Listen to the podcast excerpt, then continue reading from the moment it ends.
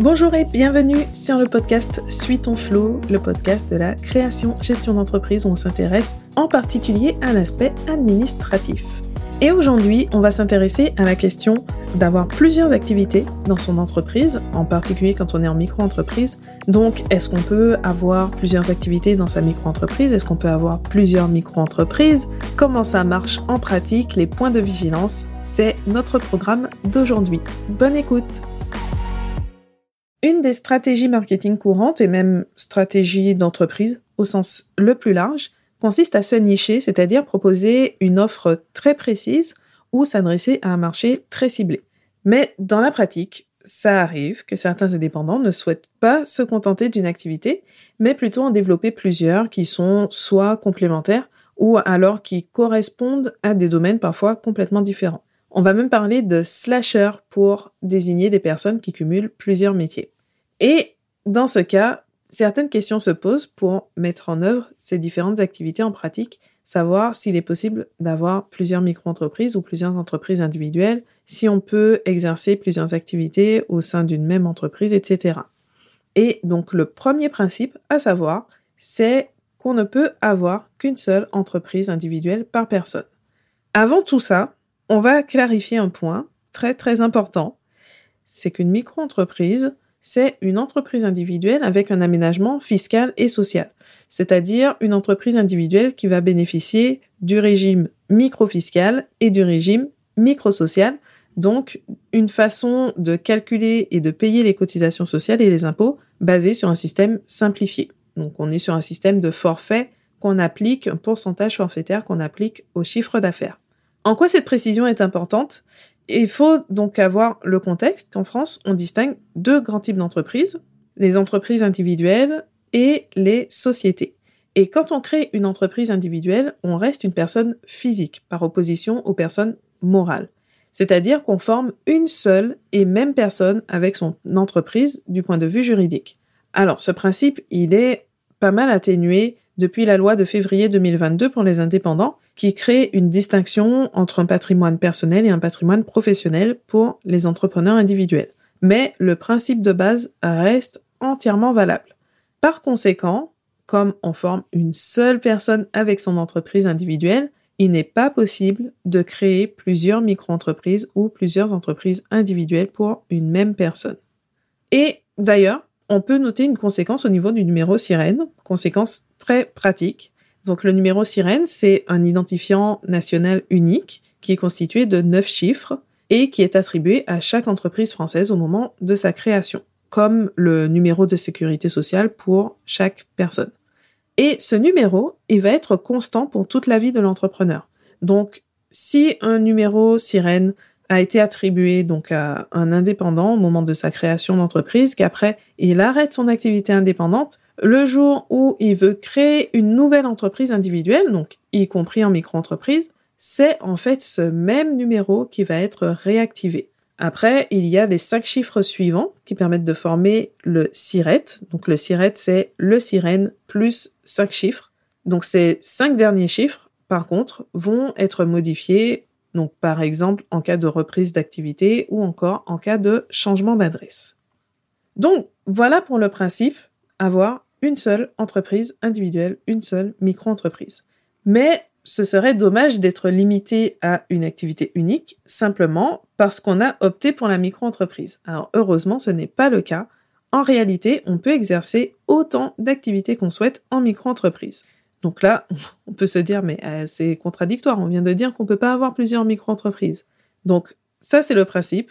Et en fait, on peut cumuler plusieurs activités au sein de la même micro-entreprise. Par contre, on ne fait pas n'importe quoi, n'importe comment. Donc, si tu exerces ces différentes activités dès le démarrage, il faut alors déclarer une activité principale et une activité secondaire au moment de la déclaration d'activité, c'est-à-dire la démarche qui permet d'officialiser la création d'entreprise. Si on est plutôt dans le cas d'une entreprise déjà créée avec une activité unique et qu'on veut ajouter donc une autre activité, à ce moment, il faut quand même faire une démarche, c'est la démarche de modification d'entreprise auprès du centre de formalité des entreprises, donc ça fonctionne comme pour la création d'entreprise, et on va faire ce qu'on appelle une adjonction d'activité, c'est-à-dire bah, ajouter une activité supplémentaire. Et donc là aussi, on doit indiquer quelle activité est principale et quelle activité est secondaire. Dans les deux cas, donc que ce soit au démarrage de l'entreprise ou plus tard, une fois qu'elle est déjà lancée, la démarche est réalisable en ligne auprès des différents centres de formalité ou du guichet unique.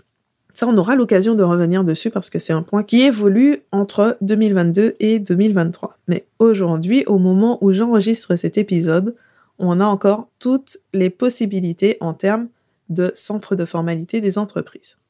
Peu importe que les activités soient liées ou non, à partir du moment où les deux activités sont autorisées et compatibles avec le régime de la micro-entreprise, il est donc tout à fait possible de cumuler plusieurs activités.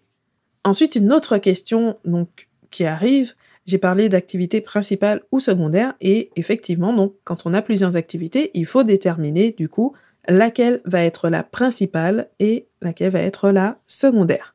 Dans certains cas, une activité est accessoire à l'autre, donc il est assez simple de déterminer l'activité principale. Par exemple, un réparateur qui vend aussi des pièces détachées avec euh, une boutique, etc., donc il y a une vraie activité de vente, il aura généralement la partie prestation de service en activité principale. Dans d'autres cas, ça va être beaucoup moins évident de désigner l'activité principale. Donc, on va chercher quelle activité est prépondérante, donc en termes de volume ou en termes de chiffre d'affaires. On n'a pas toujours les chiffres nécessaires dès la création d'entreprise, donc on se base sur une estimation.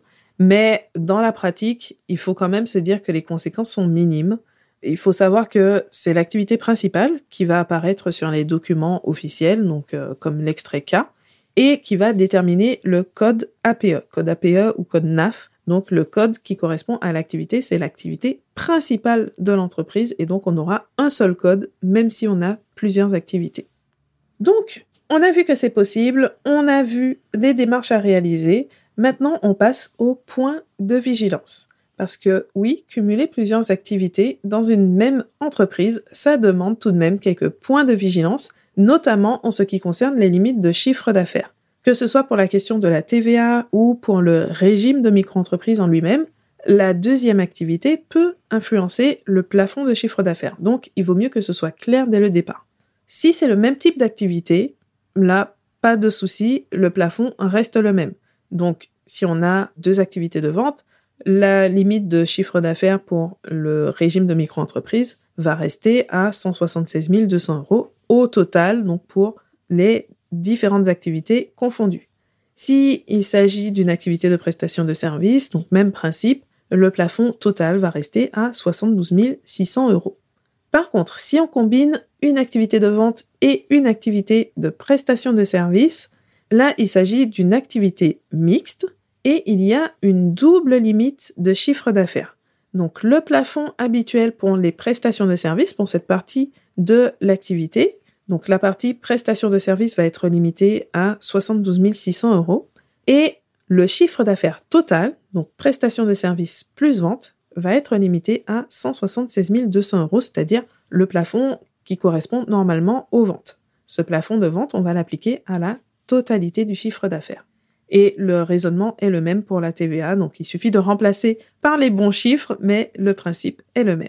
Donc en conclusion, avoir plusieurs activités en micro-entreprise, ça demande quelques précautions, réaliser les démarches administratives appropriées, adapter sa gestion pour disposer d'un suivi comptable approprié pour pouvoir suivre le chiffre d'affaires correctement, et s'assurer de continuer à respecter les plafonds de chiffre d'affaires ou changer de régime en cas de dépassement des seuils. Parce que l'objectif quand on est en micro-entreprise, ce n'est pas de respecter les plafonds pour rester en micro-entreprise, c'est plutôt que on doit avoir une surveillance pour anticiper le moment où on va changer de régime ou changer de statut en créant une société. Mais j'insiste sur ce point, l'objectif n'est pas de limiter son chiffre d'affaires pour rester en micro-entreprise. Là, c'est prendre la chose un peu à l'envers.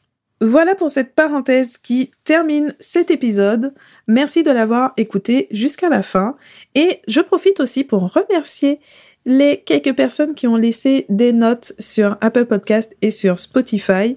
Si vous ne l'avez pas encore fait, c'est possible. Ça prend deux secondes et ça m'encourage. Ça aide le podcast à se faire connaître, à se développer et puis ça me montre que vous appréciez mes contenus. Donc ça fait toujours plaisir et c'est un petit coup de pouce que vous pouvez donner. Donc merci. Je lis toujours les commentaires. On ne peut pas y répondre malheureusement sur les plateformes, mais merci beaucoup. Vous pouvez me retrouver comme d'habitude sur Instagram, sur le site j'aime la à travers les formations aussi, formations micro-entreprise. Comme d'habitude, la transcription de l'épisode est disponible sur le blog et tous les liens utiles dans la description de l'épisode. À bientôt pour un nouvel épisode.